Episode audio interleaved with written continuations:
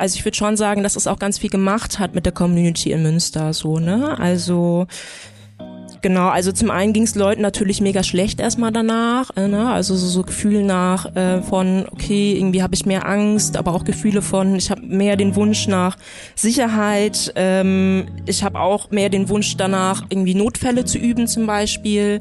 Ähm, den Wunsch danach, ähm, sich zu empowern, so, aber auch ähm, ja selbst organisiert ähm, Wege zu schaffen, sich selbst zu schützen, so, ne? Und sich halt nicht auf Polizei und Staat zu verlassen, wenn es dann zum Beispiel ähm, um Community Care geht oder Care um uns selber, so, ne? Und das halt nach dem Vorfall letztes Jahr, ähm, nach dem CSD hat sich zum Beispiel von dem ähm, ja trans ähm, Inter-Nicht-Binär-Treffen, eine Supportstruktur quasi aufgebaut. Äh, Menschen haben Support-Treffen ähm, veranstaltet, um so sich zu treffen, gemeinsam sich auszutauschen, zu trauern, ähm, für sich da zu sein, ähm, sich umeinander zu kümmern. Es hat sich ein Bündnis gebildet gegen Queerfeindlichkeit, äh, wo auch verschiedenste AkteurInnen drinne sind, von ähm, Selbsthilfegruppen über Beratungsstellen, über aber auch ähm, antifaschistische, äh, feministische Gruppen, ähm, die zusammenkommen zusammenkommen, Allianzen schaffen und gucken, okay, wie können wir denn ähm, selbst für uns selber, für unsere eigenen Rechte und ähm, ja auch Partizipation ähm, uns einsetzen sehr deutlich wird am CSD, finde ich immer, ähm, wie gut äh, kapitalistische Vereinnahmung irgendwie funktioniert, wie der Kapitalismus es schafft, irgendwie die stärksten KritikerInnen ähm, mit einzubinden und äh, dadurch mundtot zu machen. Dadurch, dass sowas wie äh, Bundeswehr, Polizei mitläuft und Firmen das als Werbekampagne und Pinkwashing benutzen.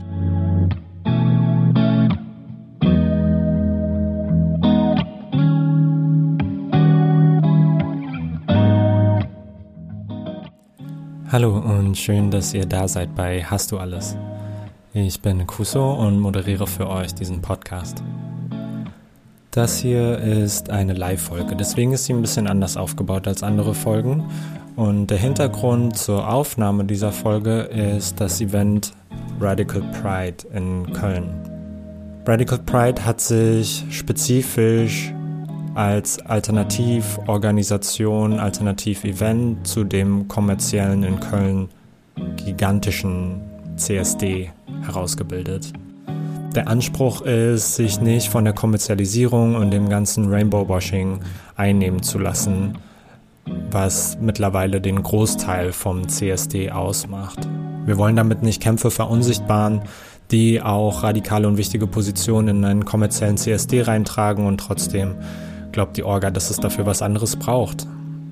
In dem Rahmen habe ich mit Luca und Toni gesprochen, die sich beide selbst auch in der Folge noch vorstellen.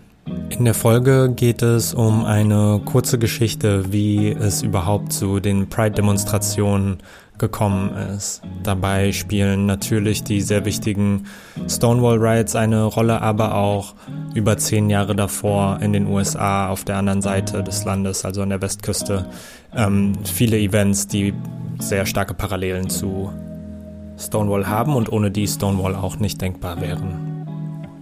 Wir sprechen dann darüber, warum es eine abolitionistische Rekonfiguration von Gesellschaft braucht, also eine grundlegende Umgestaltung von Gesellschaft und wieso wir das einem Regenbogenkapitalismus, der nichts an den Strukturen ändert, der weite auch queere und trans Menschen verarmen lässt und genauso tödlich ist wie äh, jede andere Art des Kapitalismus. Wir sprechen darüber, wieso wir Teil des alternativen CSDs sind, also von Radical Pride. Wir sprechen über eine fehlende Systemkritik, wenn es um das Problem Polizei geht aus queeren Perspektiven ähm, und gucken da ganz besonders auf dieses, ja, queere Kölner Wir, womit sich Köln immer so selbst feiert. Zu guter Letzt machen wir uns Gedanken darüber und reflektieren, wieso es abolitionistische Strategien braucht, um Queer Liberation wirklich zu erreichen und nicht einfach neu zu verpacken und in dem schon bestehenden tödlichen System weiter zu überführen. Wir sprechen über Alternativen, was in der Praxis jetzt auch schon gesprochen was in der Praxis jetzt auch schon gelebt wird und was wir uns für die Zukunft wünschen. Wir enden also damit, dass wir auf viele Kämpfe optimistisch auch schauen können, ähm, obwohl es manchmal dafür vielleicht nicht so viele Anlässe gibt. Diese Episode ist Teil einer Doppel-Episode und wenn ihr den ersten Teil mit Alexia noch nicht gehört habt, dann würde ich euch auf jeden Fall bitten, das danach nachzuholen oder hier zu pausieren und Alexias Folge zuerst sich anzuhören. Alexia ist eine Person, die Erfahrung mit Transitionen hat im Knast, die weiterhin laut und widerständig gegen Knäste sich ausspricht, die solidarisch mit Transgefangenen auch jetzt noch ist, wo Alexia frei ist. Und sie hat dazu aus einer Erfahrungsperspektive so unfassbar viel Wissen, was wir in der abolitionistischen Bewegung brauchen und wo wir stärker hingucken müssen, denn am Ende geht es vor allem um die Menschen in Käfigen, hinter Gittern, in Lagern etc. Ich hoffe, ihr könnt durch die Folge genauso viel lernen wie ich von und mit Luca und Toni während der Aufnahme lernen konnte. Schön, dass ihr zuhört.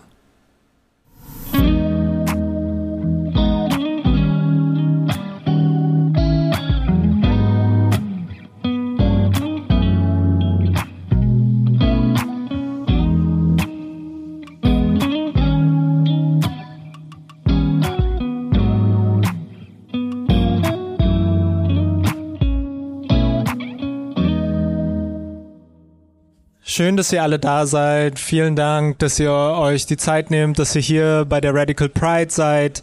Wir haben am Anfang viele Worte gehört, warum das notwendig ist und wir würden das gerne noch so ein bisschen thematisch einrahmen. Wir würden heute ein Gespräch über abolitionistische Solidarität gegen Regenbogenkapitalismus führen. Ähm, was das heißt, dazu erzähle ich gerade noch mehr. Ich bin hier auf der Bühne mit äh, Luca ohne Pronomen oder they, äh, weiß positioniert, queer-feministisch organisiert in Köln und in verschiedenen Gruppen. Und Toni, er ihm als Queer Trans of Color Person und Mitglied von AMFAG, ähm, ein Kollektiv, ein queer-feministisches Kollektiv für Kultur und Partys aus Münster. Sie veranstalten queere Partys gegen Repression. Partys sind dabei nicht nur Mittel zum Zweck, um ein bisschen Kohle umzuverteilen. Ziel ist es auch, ein Ort für Personen zu gestalten, an dem sich alle möglichst sicher fühlen können. Inhaltlich beschäftigen äh, sie sich insbesondere mit den Themen von sexualisierter Gewalt, Täterinnenarbeit und Awareness. Vielen Dank, dass ihr da seid. Ein riesiges Danke an die OrganizerInnen von Radical Pride und auch jetzt ganz spontan. Wir haben gesehen, wie viel umgebaut wurde. Wir, ihr merkt, wir haben so ein bisschen Verspätung und sind äh, hinter dem Zeitrahmen. Und vielen, vielen Dank für alle Leute, die hier auch angepackt haben, die Zelte umgestellt haben, die Bühne aufgebaut haben, die Technik betreuen, ohne die das alle nicht möglich, alles nicht möglich wäre. Und herzliches Dank auch nochmal ganz besonders an das Inhouse, dass Radical Pride heute so stattfinden kann, wie es stattfindet und die ganz materielle Infrastruktur auch maßgeblich durchs Inhouse und durch alle solidarischen Gruppen hier getragen wird. Vielen Dank an euch alle auch. Ja, wir sind hier, weil es einerseits sehr viel zu feiern gibt und andererseits auch nicht. Ich glaube, wir alle wissen, dass die nächsten Jahre extrem hart werden. Ähm, ich will hier nicht unnötig Ängste schüren, aber ich glaube, jede realistische Einschätzung der Bewegung gerade lässt uns zu nicht so mega optimistischen Schluss kommen und wir überlegen uns, was gibt es eigentlich an Alternativen, was werden für Alternativen schon gelebt, denn Abolitionismus ist nicht etwas, was nur in der Zukunft als Utopie stattfindet, schon, sondern schon jetzt in den Praktiken, in den Beziehungsweisen, in den Produktionsweisen von autonomen Kollektiven, von Trans-Communities, ähm, vor allem vielen, die hier nicht auf der Bühne vertreten sind, gelebt werden. Wir beziehen uns bei Pride und beim CSD so steht es in Deutschland auch im Namen auf die Riots in der Christopher Street, die Stonewall Riots. Aber es ist nochmal wichtig anzuerkennen, dass ähm, queere Communities, vor allem BIPOC, Trans-Communities in den USA auch in den Jahrzehnten davor gekämpft haben. Dazu gehören Cooper Donuts in LA 1959, Deweys in Philadelphia 65, Compton's Cafeteria in San Francisco 1966 und eben die 69er Stonewall Riots, die ja zum Glück relativ bekannt sind. Alle gemeinsam haben, dass es um das Polizieren von BIPOX ging, dass die städtische Siedlungspolitik und Gentrifizierung Menschen verarmt und an die Ränder drängt und kriminalisiert, arme Weiße benachteil ebenso Benachteiligte und Vertrieb, der Militarismus und die Kriege und die Zugänge zu Gesundheitsversorgung. Wir merken, es sind alles Mechanismen, die auch heute noch wirksam und wichtig sind. Und wenn der CSD als Hauptorger schreibt, wir werden heute nicht mehr von der Polizei schikaniert und belästigt. Jetzt ähm, beschützt die Polizei queere Communities, ist das eine viel größere Aussage darüber, wer eigentlich diesen Text schreibt, als die reellen Gegebenheiten. Denn die Situation an den europäischen Außengrenzen, die patriarchale Gewalt, denen Menschen heute betroffen sind, die Umstände, die ich gerade skizziert habe, sind genauso wirkmächtig wie damals und wir weigern uns auch mit dem Radical Pride, mit diesem Podcast und ganz vielen solidarischen Gruppen gegen diese Vereinnahmung und Verunsichtbarung der Kämpfe, die weiterhin stattfinden.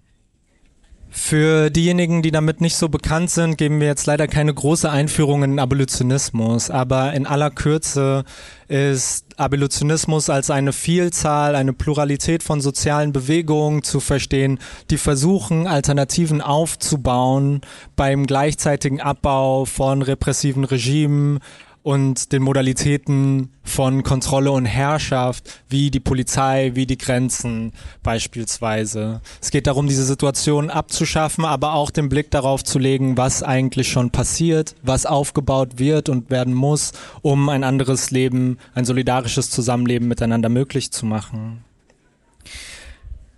Als ein Beispiel, warum dieses unfassbar wichtige Narrativ des Abolitionismus so wichtig ist, auch in Deutschland ganz konkret, sehen wir an der ja, kommenden Abschaffung des TSGs, des sogenannten transsexuellen Gesetzes, das immer noch nicht in Kraft ist, das Selbstbestimmungsgesetz immer noch auf sich warten lässt und gerade viele Trans-Communities damit vertröstet werden, dass, ja, das Gesetz kommt nicht so wirklich, aber dafür ist jetzt das kategorisiert und stärker geahndet als Hasskriminalität.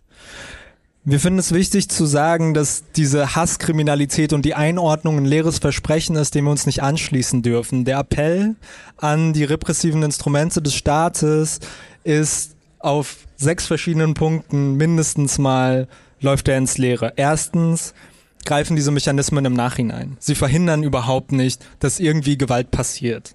Zweitens greifen sie oft nicht bei Aggressionen, die so wichtig sind, auch mit einzunehmen, wie zum Beispiel Aggression auf der Straße, Beleidigung und das, was im Alltag schon auch als Gewalt gesehen werden muss, aber die juristischen Hürden dazu einfach viel zu hoch sind.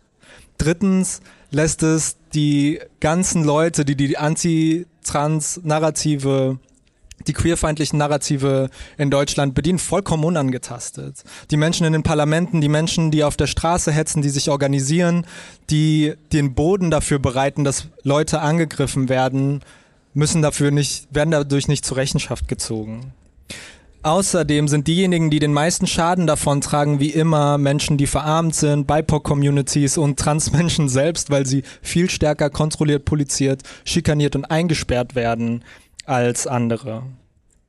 Fünftens ist rassistische und transfeindliche Haltung im Gefängnis nicht was, was dadurch abgeschafft wird oder so. Ganz im Gegenteil, wir wissen, das Gefängnis als sehr segregierter Raum fördert solches Denken, solche Gewaltstrukturen viel eher, als dass es sie abschafft. Und sechstens, und das ist ebenso wichtig, ist die Bestrafung ganz oft gar nicht im Sinne der Betroffenen. Es geht dabei um Heilung, es geht um Verantwortungsübernahme, es geht dabei darum, was wir eigentlich brauchen, dass wir wissen wollen, warum das passiert, dass wir wissen wollen, warum wir angegriffen werden und Heilung funktioniert nicht durch Bestrafung. Wir machen deswegen den Raum auf, gleich mit der ersten Frage. Ähm, die ich hier offen reingeben würde. Und da geht es darum, an die Kritik des kommerziellen CSDs. Warum versammeln wir uns hier? Warum finden wir, äh, dies organisiert haben und aber wir hier auch auf der Bühne wichtig, dass es eine Alternative zu dem kommerziellen CSD gibt.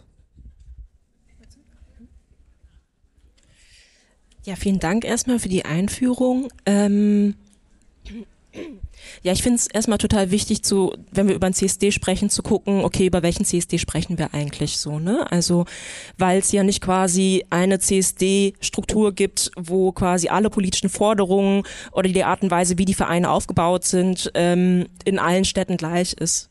Ähm, wenn wir zum Beispiel nach Bautzen schauen, zu dem CSD, den es dort gab, ne, der wurde begleitet von Faschos, wo dann wieder deutlich wird, wie notwendig halt ähm, politische Demonstrationen dieser Art sind.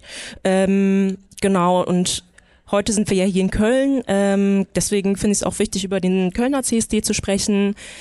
Erstmal ein riesengroßes Event, ne? Über 1,4 Millionen Menschen sind da. Ähm, es sind wirklich Massen an Menschen da, es sind verschiedenste AkteurInnen da und ähm, genau, und da würde ich auch gerne drüber sprechen, ne? Also was für AkteurInnen sind eigentlich da?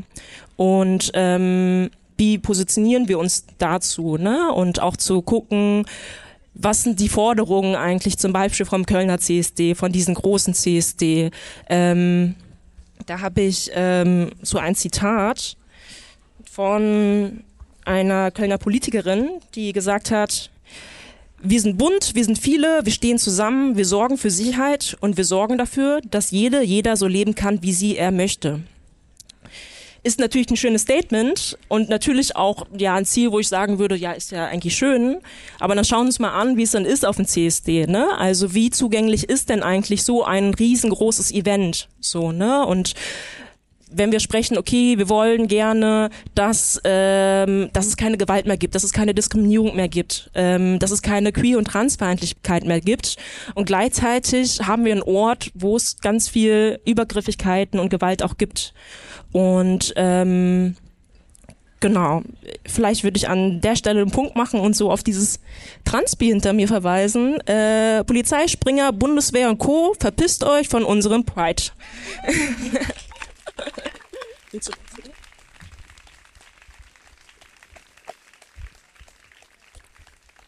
Ja, ich kann mich da voll anschließen. Ich habe auch irgendwie sehr ambivalente Gefühle, was CSD angeht. Ähm, und Genau, und sehr, sehr deutlich wird am CSD, finde ich immer, ähm, wie gut äh, kapitalistische Vereinnahmung irgendwie funktioniert, wie der Kapitalismus es schafft, irgendwie die stärksten KritikerInnen ähm, mit einzubinden und äh, dadurch mundtot zu machen. Dadurch, dass sowas wie äh, Bundeswehr, Polizei mitläuft und Firmen das als Werbekampagne und Pinkwashing benutzen.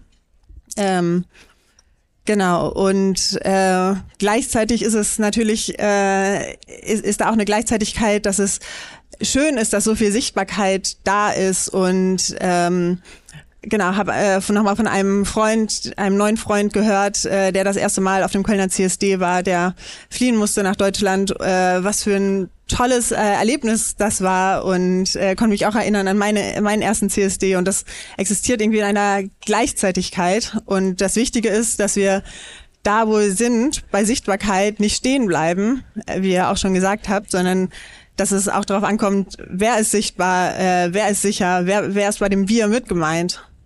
Ja. Ja, ich glaube, daran anzuschließen, sozusagen auch nochmal ganz wichtig zu herauszuheben, dass es nicht darum geht, mit den Leuten, die auf den CSD gehen und ähm, wichtige Forderungen rausbringen, unsolidarisch zu sein oder so. Ganz im Gegenteil, dass das wichtige Forderungen sind und dass andere, die da mitlaufen, Polizeiwagen, Springerwagen, McKinsey-Wagen, Schwule und Lesben in der Union-Wagen halt konkret im Gegensatz dazu stehen zu den Forderungen, die eigentlich da sind. Also die Forderung ist ja auch raus von unserer Pride und nicht Pride abschaffen sozusagen. Und da uns nicht quasi hinzugeben von, hey, das muss abgeschafft werden, sondern Pride muss eben zu den, zu der Kritik, zu den Zuständen irgendwie sich hinwenden, aus denen es entstanden ist, die ich so gerade ganz, ganz, ganz kurz irgendwie skizziert habe auch. Ähm, Genau, und ich glaube, da kann es verschiedene Strategien geben und verschiedene Sachen, die wichtig sind. Ähm, Teile der Orga hier haben die letzten zwei Jahre auch einen antikapitalistischen Blog mitorganisiert auf dem CSD, um ähm, ja, politische Inhalte mit reinzubringen. Oder dieses Jahr war das erste Mal ähm, ein äh, Blog von schwarzen Menschen, äh, der auch total wichtig war, einfach als Statement. Ähm, genau, und das, ist eine Form, aber auch äh, Genau, ich bin auch ganz glücklich darüber, dass dieses Event dieses Jahr stattfindet und wir einen eigenen Raum kreieren, wo, wo wir unsere Inhalte setzen können. Und ich glaube, ein Thema, ähm, mit dem wir uns irgendwie auseinandersetzen müssen, ist, dass ähm, Queerness, queere Forderungen teilweise ähm, gut einhergehen mit äh, neoliberalen ähm, Perspektiven, mit äh, Individualisierung und Selbstoptimierung.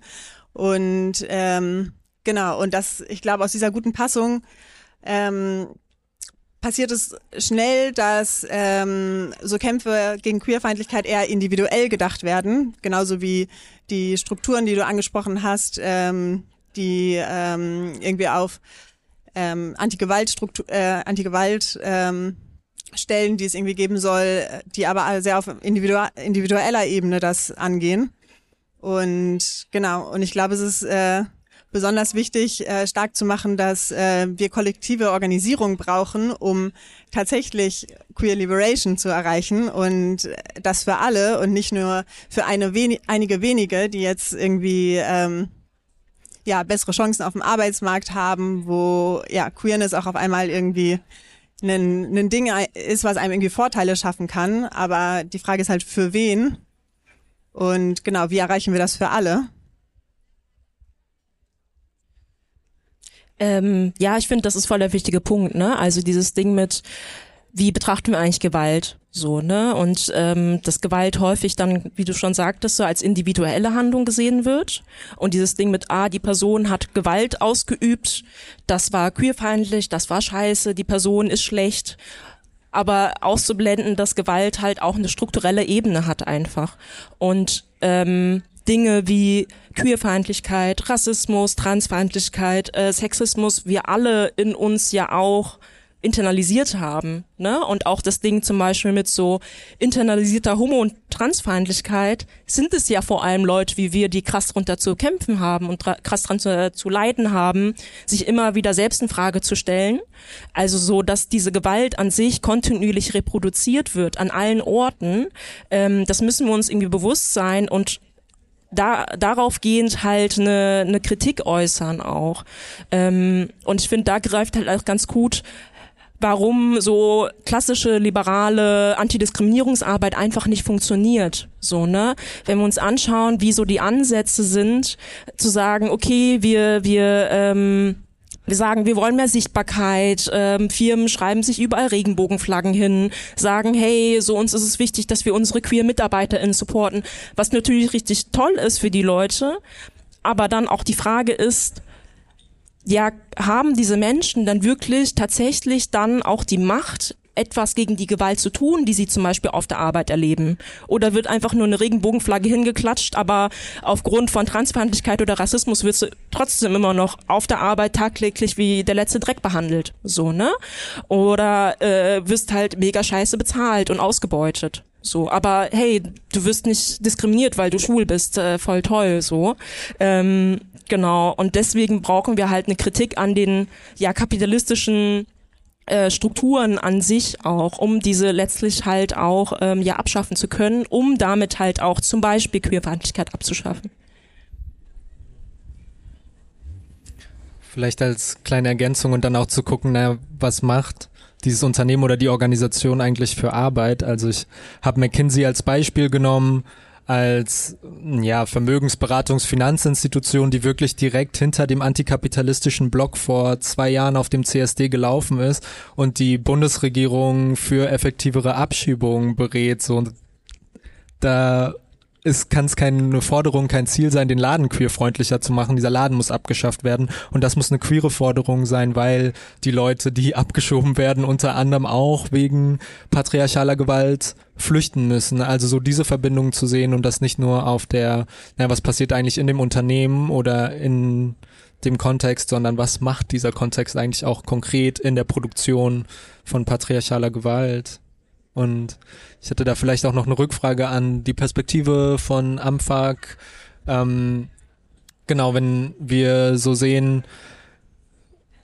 Gewalt wird immer passieren. Es geht ja nicht darum, dass in unserer Utopie oder in der abolitionistischen Utopie keine Gewalt mehr passiert, sondern dass es andere Mittel braucht, mit dieser Gewalt umzugehen und dass es konkrete Orte braucht, auch für Menschen, die ich ganz persönlich, also die gewaltvoll waren, Gewalt ausgeübt haben, die ich meinetwegen tatsächlich auch hasse oder verabscheue, dass abolitionistische Praktiken damit einhergehen müssen, dass für diese Or Menschen Orte geschaffen werden, wo sie auch okay sein können, um zu heilen, um sich zu transformieren und dann vielleicht so ein bisschen auf den Aspekt von Amfax ähm, genau Blick auf transformative Gerechtigkeit, auf ja, was oft unter Täterinnenarbeit fällt oder so, oder Arbeit mit Menschen, die eben Gewalt ausgeübt haben, ob du vielleicht uns da ein bisschen ähm, durchführen, mitnehmen kannst, darüber erzählen kannst? Ähm, ja, total gerne. Mm, genau, ich würde vielleicht noch mal kurz so ein bisschen was zu unserer Gruppe sagen. Ähm, wir haben uns so vor fünf Jahren zusammengetan als ähm, queer-feministisches Partykollektiv, um halt äh, ja queere Partys zu veranstalten, um Gelder zu sammeln, um Leute zu supporten, die ähm, Anwaltskosten bezahlen äh, müssen oder Schulden haben oder keine Ahnung beim Schwarzfahren gepackt wurden und so weiter. Ähm, und hatten, glaube ich, schon immer so ein radikalen Anspruch, sage ich mal so, ne? Also so einen politischen radikalen Anspruch und ähm, waren halt immer also ich weiß nicht, ich glaube vor vier Jahren haben wir auch zu, zu, parallel zum CSD einen ähm, radikalen alternativen CSD-Rave gemacht. So ähm, hatten uns aber inhaltlich gar nicht so krass damit auseinandergesetzt, aber an sich glaube ich würden wir als haben wir, glaube ich, als politische Gruppe uns immer sehr krass versucht zu distanzieren und Kritik auszuüben und zu sagen, so, hey, das geht halt nicht klar, das ist halt irgendwie scheiße, was auch total wichtig ist. Und wir haben dadurch auch gewisse Statements gesetzt, wie zum Beispiel zu sagen, wir machen keine Partys, wenn es keine Awareness gibt. Sobald es keine Awareness mehr gibt, so, dann hört die Veranstaltung auf. Und ähm, gleichzeitig haben wir dann irgendwann gemerkt, ähm, dass äh, eine Person Teil unseres Kollektivs ist, die ähm, Gewalt ausgeübt hat ähm, und auch Machtmissbrauch ausgeübt hat und haben daraufhin einen anderthalbjährigen internen Täterinnenarbeitsprozess gemacht innerhalb des Kollektivs. Und ähm, das war schon ein krasser Prozess für uns, einfach als Gruppe so zu merken, okay, wir haben echt viel Scheiße gebaut, so, ne? Und wir haben uns die ganze Zeit als Gruppe hingestellt und gesagt, so, Gewalt ist Scheiße, so, und wenn Scheiße passiert, so, dann kritisieren wir das, wenn Leute das nicht einsehen, dann canceln wir sie, so, ne? Weil wir haben da irgendwie gar keine Toleranz zu. Ähm, und dann zu merken, ey, wir können auch selber scheiße sein. Wir können auch in unseren Communities, in unserer Politgruppe ähm, Gewalt ausüben, Grenzen überschreiten, weil das tun wir nun mal. Das tun alle Menschen so. Und jeder Mensch kann Fehler bauen. Jeder Mensch reproduziert diese krasse Gewalt, die wir halt tagtäglich immer wieder erfahren, sehen, aber auch in uns selber immer wieder reproduzieren. Und ähm, das sich erstmal einzugestehen und ähm, zu sagen, okay, Menschen machen Fehler, Menschen können Gewalt ausüben und irgendwer muss auch dafür Verantwortung übernehmen. Und wir wollen gerne das nicht auf Polizei oder Staat schieben, sondern halt selber für unsere Strukturen, für unsere Communities Verantwortung übernehmen und haben dann quasi versucht, diesen Prozess zu starten. Der ist leider gescheitert, was aber auch kein, ja, wenn man sich vergleicht, wie andere Gruppen zum Beispiel so welche Prozesse gestaltet haben, sieht man das immer wieder. Zum Beispiel, weil man sich an den Konzepten Transformative Justice, Community Accountability orientiert hat, die aus dem US-Kontext stammen, aus Communities, die ganz anders aufgebaut sind als unsere Communities in Deutschland. So, ne? Und ähm, da nochmal so zu gucken, okay, was bedeutet für uns eigentlich Community und wie wollen wir eigentlich damit umgehen, wenn Leute wirklich Scheiße bauen? Und wie können wir das aber auch, also so, ich würde jetzt im Nachhinein sagen, es war schon ein sehr anstrengender Prozess und der hat extrem viel Kapazitäten und Ressourcen gezogen. Und das ist auch eine Entwicklung oder eine Erfahrung, die auch ganz viele andere TäterInnen-Arbeitsgruppen machen. Ähm, aber trotzdem finde ich das auch einen richtigen Ansatz, einen wichtigen Ansatz, zu sagen, wir wollen kollektiv füreinander Verantwortung übernehmen für die krasse Gewalt, die halt überall passiert oder die auch in unseren eigenen Strukturen passiert. Und ähm, haben uns deswegen auch vermehrt mit Awareness auseinandergesetzt und zu gucken, okay, was bedeutet zum Beispiel Awareness eigentlich für uns? Ähm, weil das auch so ein Feld ist, das, glaube ich, sehr krass so neoliberal vereinnahmt wird. Wenn ich mir so anschaue, keine Ahnung, wenn in Berlin zum Beispiel im Görlitzer Park ähm, die Stadt anfängt, ein Awareness-Team aufzubauen oder ähm, krass ähm, ja kommerzielle Veranstaltungen, wo man weiß, okay, die Organisatoren sind durchsetzt durch mega mackerige äh, übergriffige Dudes so äh, und die machen jetzt ein Awareness-Team, schreiben sich da schön so einmal auf äh, die Werbung drauf. Ähm, genau, aber wenn ich jetzt auf diese Party gehe und zum Beispiel der DJ mich anpackt, wird er rausgeschmissen oder nicht? So, ne? Also so, das auch zu begreifen, okay, was bedeutet das eigentlich, machtkritisch auch zu sein?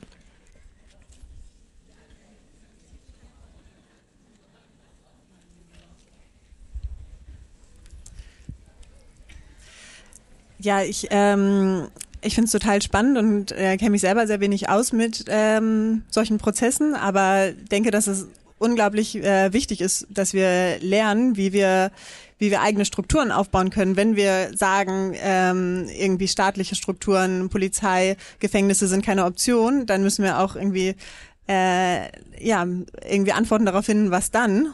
Und ähm, genau, ich habe äh, letzten Monat habe ich den Begriff Abolitionist Care kennengelernt und finde den irgendwie ganz spannend, ähm, der da auch so ein bisschen zu passt. Ähm, Genau, beim Abolitionismus geht es ja nicht nur darum, ähm, oder nicht in erster Linie darum, Sachen abzuschaffen, Sachen zu, kaputt zu machen, sondern es geht darum, Strukturen aufzubauen, die dazu führen, dass die Repressionsorgane, die Herrschaftsstrukturen überflüssig werden.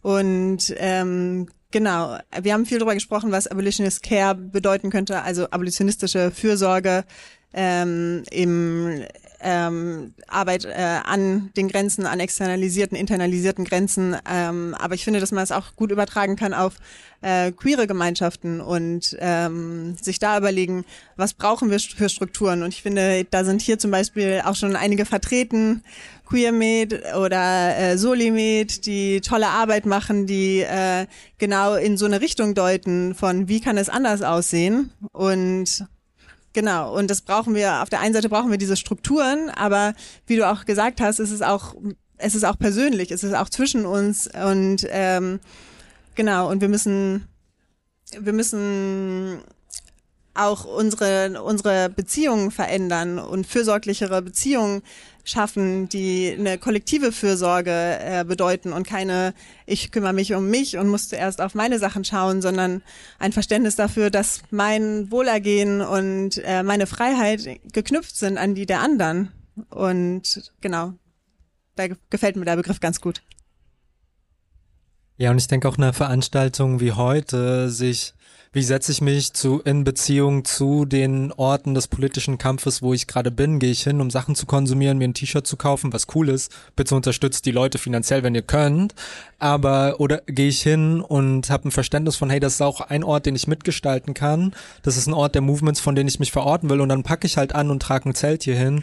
Bleibe ich vielleicht ein bisschen länger und helfe mit, die Repro-Arbeit zu erlegen, die die auffällt. Also eine Grund, grundsätzliche, ja, Denkweise, mich zu den Movements in Bewegung zu setzen und zu den Orten, ähm, die, die mir so sehr wichtig ist und wo ich so auch merke, auch die Movement Spaces, denen fehlt es leider irgendwie noch so oft, ähm, sozusagen die Verantwortlichkeiten an die OrganisatorInnen abzuwälzen. Natürlich haben wir als Menschen, die diesen Podcast gerade irgendwie äh, facilitaten und führen eine Verantwortung. Und natürlich hat die Orga eine Verantwortung, das will ich gar nicht kleinreden, aber trotzdem auch ein Verständnis von Bewegung. Wir machen es selbst, wir sind OrganizerInnen, irgendwas stimmt nicht, dann organisieren wir jetzt ähm, was drumrum. Ähm, genau, was finde ich auch pra Praxis von so Abolitionist Care fassen muss. Und wir sind schon so zu Alternativen gejumpt und vielleicht nach so einem ähm, ja schwierigen Framework, wie ich dem am Anfang gesetzt habe von was die nächsten Jahre so auf uns zukommt und ich glaube, da könnten wir eine eigene Podcast-Folge zu machen. Ähm, frage ich euch trotzdem schon mal, wo, wo guckt ihr hoffnungsvoll hin? Woraus zieht ihr Inspiration? Was sind Punkte, die ähm, euch für die ja, kommende Zeit irgendwie Hoffnung, Halt, Kraft geben?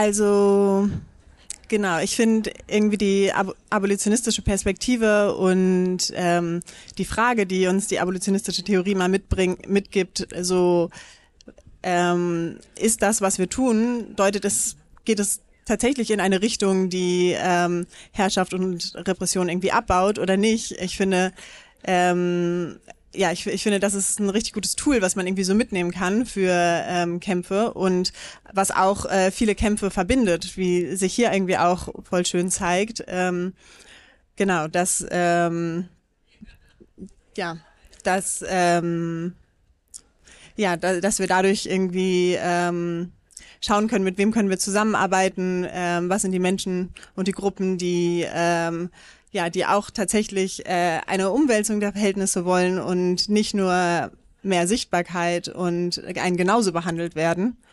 Und genau, und ich habe das Gefühl, da bewegt sich gerade auch viel, da bewegt sich gerade auch viel in Köln und ähm, ja, und das gibt mir auf jeden Fall Hoffnung. Ähm, ja, ich, ich glaube, ich würde den Bezug zu Münster machen. Ähm, genau, ich weiß nicht, ob Menschen das mitgekriegt haben. Beim CSD letztes Jahr gab es ja quasi kurz nach dem CSD auch einen Angriff, der tödlich geendet hatte auf eine ähm, Transperson.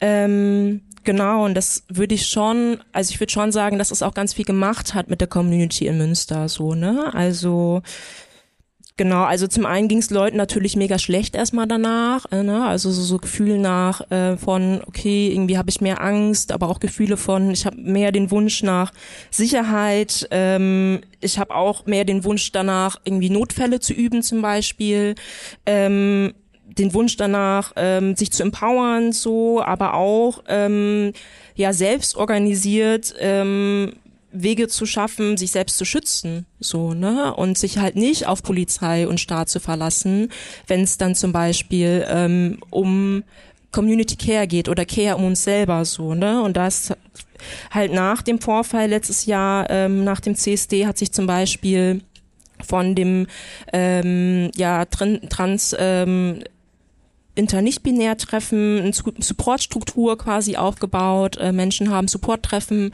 ähm, veranstaltet, um so sich zu treffen, gemeinsam sich auszutauschen, zu trauern, ähm, für sich da zu sein, ähm, sich umeinander zu kümmern. Es hat sich ein Bündnis gebildet gegen Queerfeindlichkeit, äh, wo auch verschiedenste AkteurInnen drinne sind, von ähm, Selbsthilfegruppen über Beratungsstellen, über aber auch ähm, antifaschistische, äh, feministische Gruppen, ähm, die zusammenkommen zusammenkommen, Allianzen schaffen und gucken, okay, wie können wir denn ähm, selbst für uns selber, für unsere eigenen Rechte und ähm, ja auch Partizipation ähm, uns einsetzen. Ne? Und es hat zum Beispiel sich auch eine Gruppe gebildet, die heißt Komm sicher nach äh, Hause ähm, auf Signe, wo mehrere ich glaube, über 100 Menschen drinne sind, wo so die Idee ist, okay, wenn Menschen unterwegs sind, alleine zum Beispiel, und die, die in eine Situation kommen, wo sie Angst haben oder Support brauchen, da reinschreiben können und dann Leute das sehen können und gucken können, okay, wie können wir jetzt ganz schnell irgendwie Hilfe organisieren.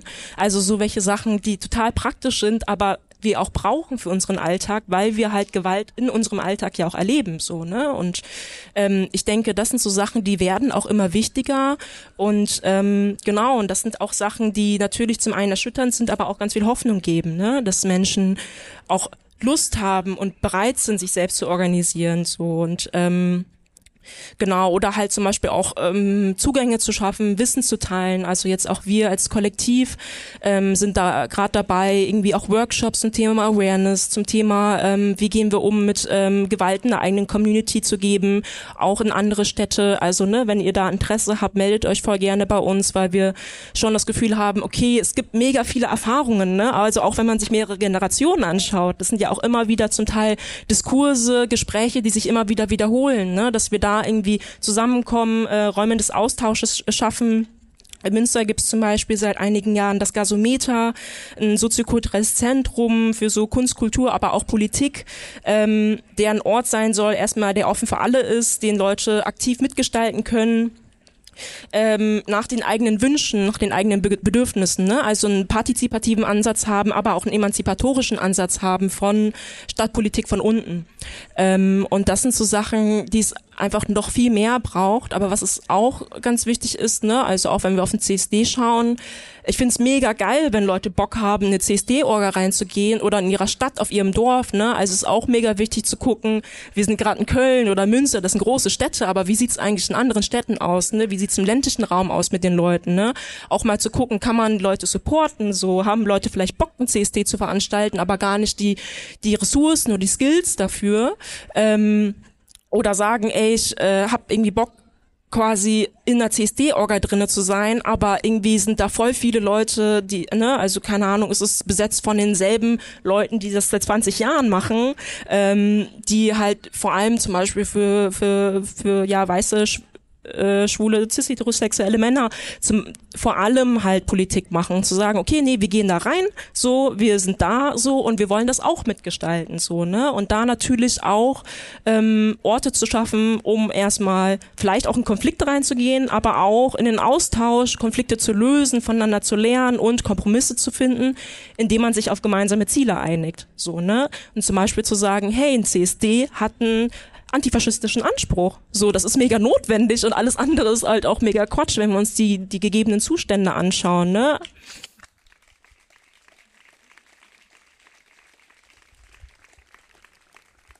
Genau. Danke dafür. Ähm, ich würde vielleicht noch ergänzen, weil das die Hoffnungsschimmer auch für die Gegenwart und Zukunft sind und gleichzeitig halt auch zu sagen, naja, auch die Vergangenheit ist so reich an abolitionistischen Praktiken und Perspektiven von den Houses. Ich habe vorhin kurz in einem Satz Stonewall erwähnt und oft werden da zum Glück immer mehr vor allem OrganizerInnen wie Marsha P. Johnson oder Sylvia Rivera ähm, hervorgehoben als ja diejenigen, die auch militant gegen Polizei vorgegangen sind, die sich selbst verteidigt haben. Ähm, Queer Liberation und den CSD wie heute wäre ohne diese Menschen nicht möglich gewesen und gleichzeitig war das ja nicht nur diese Militanz und das physische sich wehren, sondern vor allem auch der Aufbau von Houses, also Orte, wo vor allem queere, trans, nicht-binäre Menschen vor allem auch rassifizierte Menschen, die keine ja, kein Shelter, kein, kein Wohnort mehr hatten, zusammengekommen sind, wo Leute füreinander gesorgt haben und das in einen politischen Kontext einordnen konnten, also mit äh, äh, STARS, die das steht für Street Transvestite Action Revolutionaries, halt sozusagen mh, hm, ja eine hyperpolitisierte Form der schon vorhandenen Hauses gelebt haben und dann ganz klar auch immer wieder auf die CSDs und Prides in den USA gegangen sind und sich ihren Platz erkämpft haben als Transpersonen ähm, gegen wohlgemerkt die Orga, die da stattfand. Und ich glaube, wenn ich mir diese Praxis angucke und diese schon vorhandene lange Geschichte von Transperspektiven, die abolitionistisch sind, die abolitionistische Praxis uns mit an die Hand geben für die Gegenwart und Zukunft auch, stimmt es mich so voll ähm, ja, positiv in Zeiten, wo es eigentlich auch viele Gründe gibt, eher pessimistisch in die Zukunft zu gucken. Habt ihr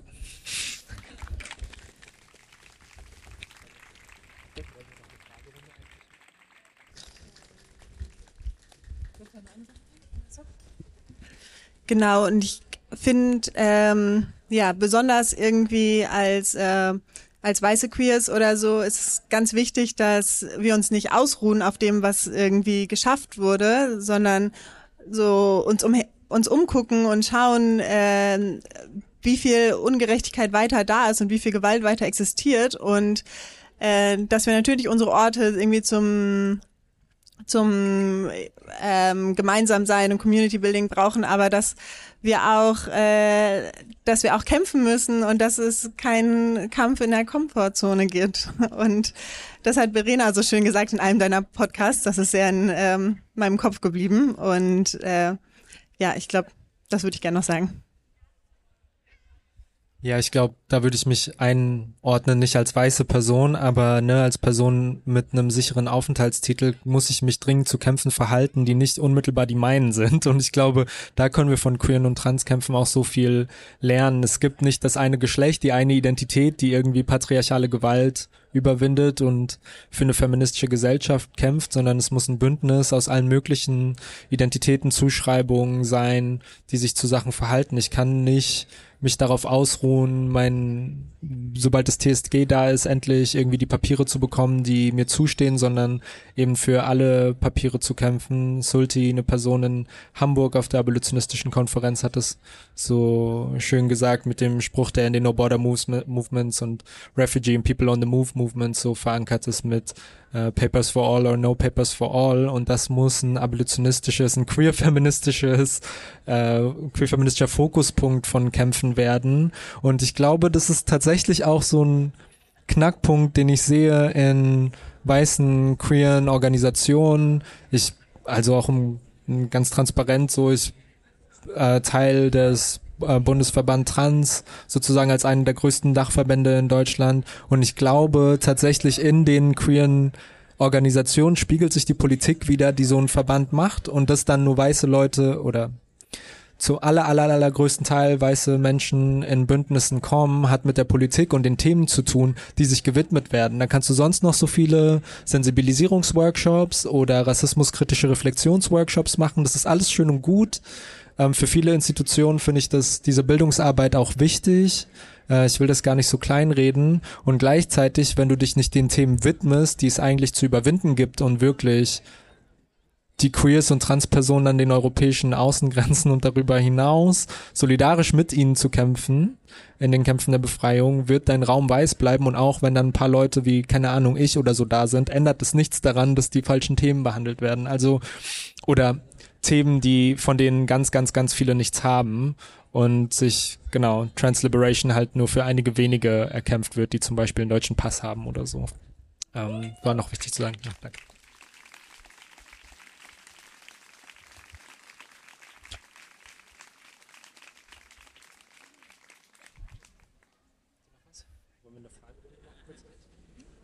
wir haben uns überlegt, ob wir es machen sollen oder nicht. Ähm, und wir hätten noch so ganz kurz fünf, maximal zehn Minuten für eine Fragerunde aus, falls es noch Sachen gibt, die euch beschäftigt, die angestoßen wurden, als wir gesprochen haben, Sachen, mit denen ihr gar nicht okay seid oder bestärken wollt. Ähm, Statements hinzufügen. Danke.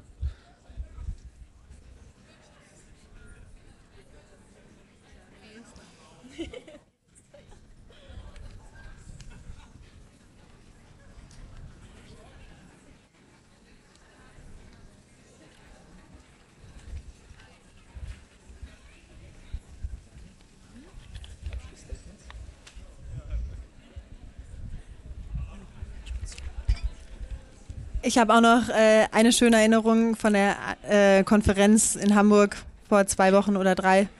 Ähm, ähm, da war Ruth Wilson Gilmore, eine Abolitionistin vor Ort und äh, hat eine Frage gestellt, die mich auch äh, weiter mit begleitet hat. Und das ist äh, so, was beißt dich und was lässt dich nicht mehr los? Und genau, ich finde das schön, allen mit auf den Weg zu geben.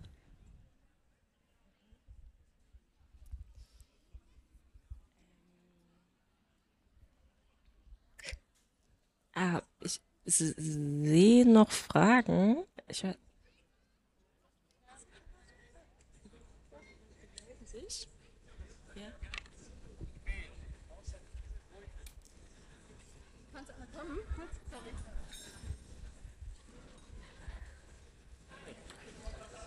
Äh, ja, genau. Die Frage ist, dass äh, außer die, heute diese Veranstaltung, was gibt es konkret für äh, Arbeiten oder gemeinsame Arbeiten gibt, das ihr macht dann halt. Ich würde gerne wissen. Wollt ihr anfangen, soll ich? Ja, ja, klar. Ähm, zum einen, also weil ich jetzt ganz, also hier auch klar als Moderation sitze und Person, die irgendwie diesen Podcast macht, weiß ich, dass der Podcast eine Plattform ist, eine Chance, irgendwie Gedanken anzustoßen, Gespräche zu führen, aber jetzt nicht die revolutionäre Plattform, die es braucht. So, das ist mir klar. Trotzdem ist politische Praxis. Anders ist hier, bin ich auch als Teil der Gruppe nicht auf diesem Podium, aber von Migranti-Verbündnissen und sozusagen, gerade wurde schon gesagt, Queer Liberation muss antifaschistisch sein, die CSDs müssen sich antifaschistisch positionieren und auch als Teil einer Migrantifa-Gruppe, die es in mittlerweile über 30 deutschen Städten, glaube ich, gibt und sich Menschen zusammentun, nach Hanau sagen, wir brauchen Selbstschutz, wir können uns nicht, und das war eigentlich immer klar, auf Staat und die Polizei verlassen, sondern unser gutes Zusammenleben wird sich im Widerstand erkämpft. Und das ist so ein ganz konkretes Ding, dass es die Gruppen in vielen und in immer mehr deutschen Städten gibt und genau wir in der Praxis einer autonomen Kleingruppe auch immer queer, trans Perspektiven ins Zentrum stellen müssen und es sind will ich nochmal betonen, vor allem schwarze Perspektiven, die sich erkämpft wurden von Menschen, die Care die Fürsorge, kollektive Fürsorge als Zentrum ihrer politischen Praxis nehmen. Und dafür nehmen wir ganz viel mit und versuchen so unsere Praxis auch einzurichten. Genau, ich glaube, gerade diese Migrantifa-Perspektive ist noch mal eine, die mir als äh, Person jetzt ein bisschen abseits äh, vom Podcast noch wichtig ist, ähm, bei so einer Frage zu, zu nennen. Ich weiß nicht, du hast schon so viel gesagt zu deiner Praxis, aber gern auch noch mehr, oder Luca? Äh, also vielleicht nur noch mal der Hinweis, falls Leute auch später gekommen sind. Hier sind äh, ganz viele verschiedene Stände von Gruppen, die, glaube ich, alle Köln ähm, lokal organisiert sind. Ähm, ich glaube, wenn ich sie aufzählen würde, würde ich bestimmt die Hälfte vergessen. Deswegen versuche ich es gar nicht. Aber ähm, genau, geht doch noch mal ähm, hier bei den Pavillons entlang und äh, innen drin und da kann man äh, gut nachfragen, auch wenn man Interesse hat, wenn man noch mal was anderes sucht. Ähm, da sind sehr viele informierte Menschen.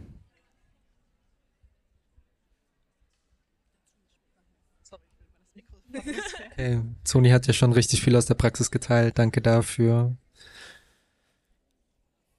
Ready? Okay. Dann ist es auch Zeit für ein Ende dieses kurzen Gesprächs. Ich hatte es gerade angesprochen. Es ist ein Podcast-Gespräch. Es ist ein Podcast-Gespräch von. Es gibt noch eine letzte Frage. Ähm, würden wir noch rannehmen, weil wir noch kurz Zeit haben. Die versprochenen zehn Minuten gibt's. Äh, ja, danke schön. Ähm, du hattest den TäterInnenprozess angesprochen, genau. Und auch das, äh, den Anspruch vom Canceln von jeglicher ähm, Gewalt oder Gewalt oder Vorkommnissen an der Stelle. Wie war das Outcome dann von dem Prozess? Also wenn du das teilen möchtest, äh, welche gab es am Ende ein Canceling oder gab es eine Alternative, einen alternativen Umgang damit?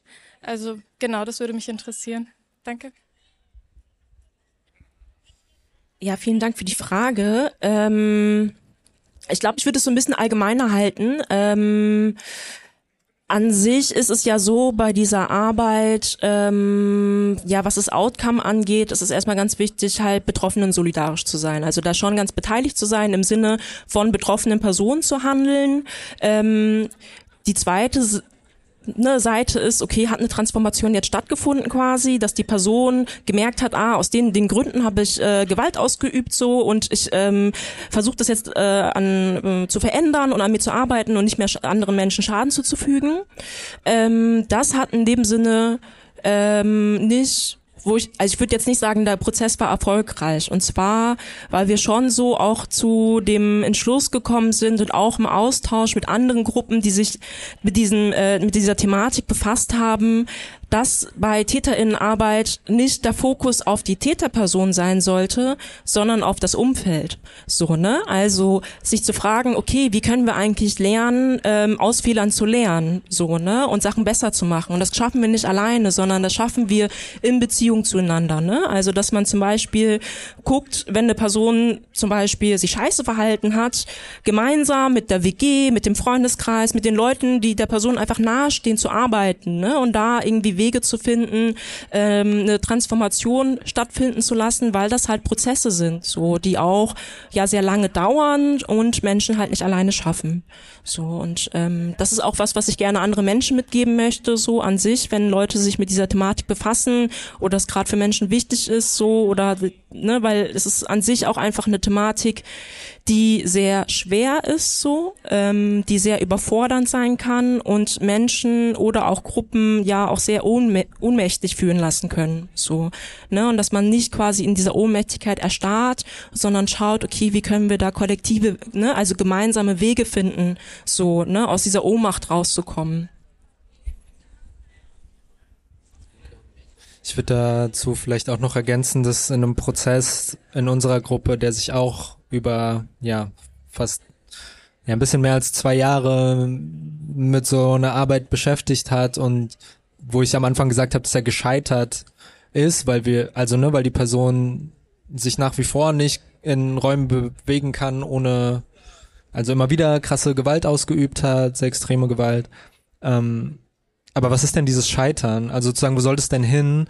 Ist unfassbar frustrierend, gerade aus so einer Perso Perspektive, die damit arbeiten muss, dass es nicht ein Rezept gibt, wie beim Backen oder so, aber dieses eine Lösung für alle, das ist die Gefängnislösung, so, und wir müssen uns davon verabschieden, quasi so ein Erfolgsrezept quasi zu haben und das den Umständen anpassen. Klar gibt's Transformative Justice Frameworks und unfassbar viele coole Leute, die dazu gearbeitet haben und Modelle aufgestellt haben, wie das ungefähr laufen kann, aber so, genau, die eine, eine Lösung, das eine Rezept, das für alle Gruppen funktioniert, wird's da auch leider nicht geben. Und irgendwie ist das befriedigend, aber nimmt für mich zumindest auch den Druck raus, so, ähm, das nicht richtig zu machen oder so. Genau.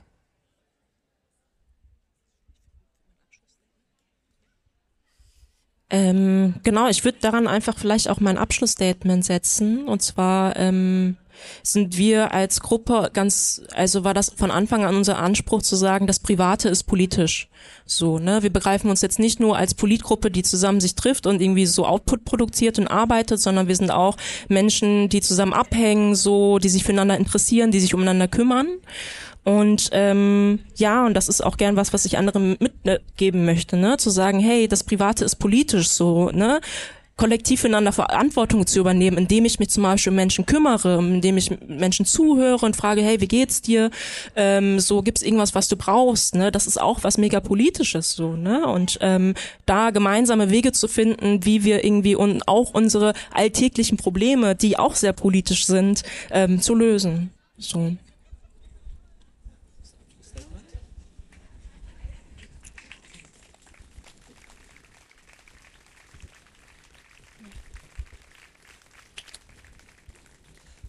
Genau. Und ähm, ich wollte noch einen Punkt, der jetzt gerade gar nicht so gut anschließt, aber der irgendwie wichtig ist, was ähm, ich auch so in abolitionistischer Theorie nochmal wiedergefunden habe, ähm, wie wichtig ist irgendwie die Kämpfe von den Menschen, die am meisten an die Ränder gedrängt sind in unserer Gesellschaft, die am meisten ähm, unsichtbar gemacht werden, die Menschen in Gefängnissen, an Grenzen, ähm, ins Zentrum von unseren ähm, Kämpfen zu stellen und dass äh, politischer Aktivismus bedeutet, zusammen Grenzen zu verschieben und ähm, Genau, und äh, es gibt so viele verschiedene Arten und Weisen, wie sich organisiert werden kann und so viele Sachen, die wichtig sind. Und ähm, ja, man muss sich eigentlich nur mal umschauen und es kann auch total gut sein und gut tun, ähm, gemeinsam für was zu kämpfen.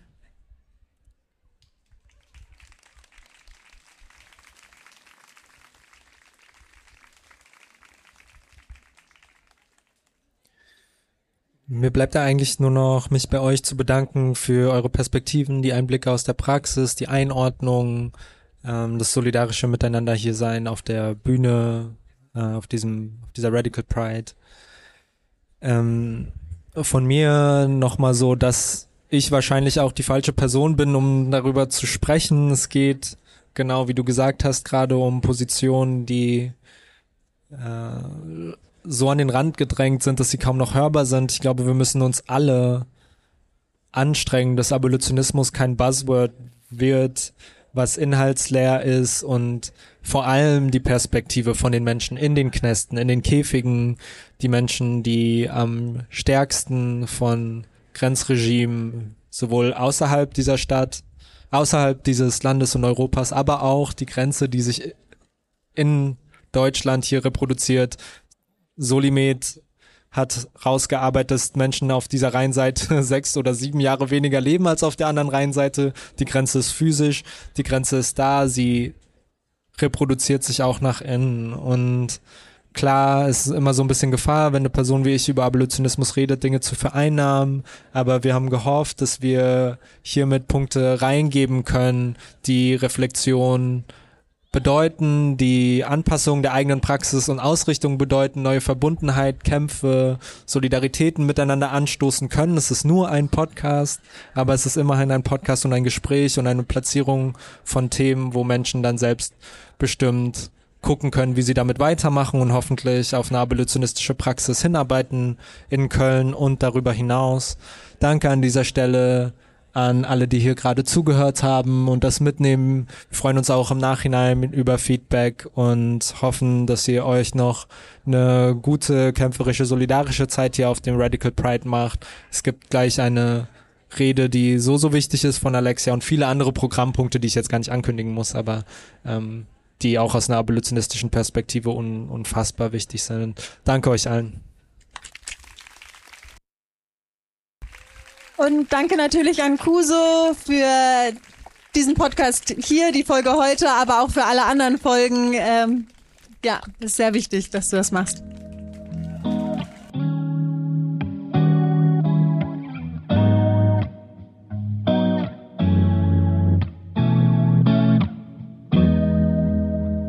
Vielen Dank, dass ihr zugehört habt. Wenn ihr Hast du alles supporten wollt, dann könnt ihr uns auf Instagram folgen. Ihr könnt vor allem aber die Folgen an Menschen versenden, von denen ihr denkt, dass sie ihnen gut tun würden oder Inspiration liefern. Ansonsten schreibt uns sehr gerne Feedback an hast du alles at posteo.de, egal ob es Worte der Liebe oder der Kritik sind. Bis zur nächsten Folge.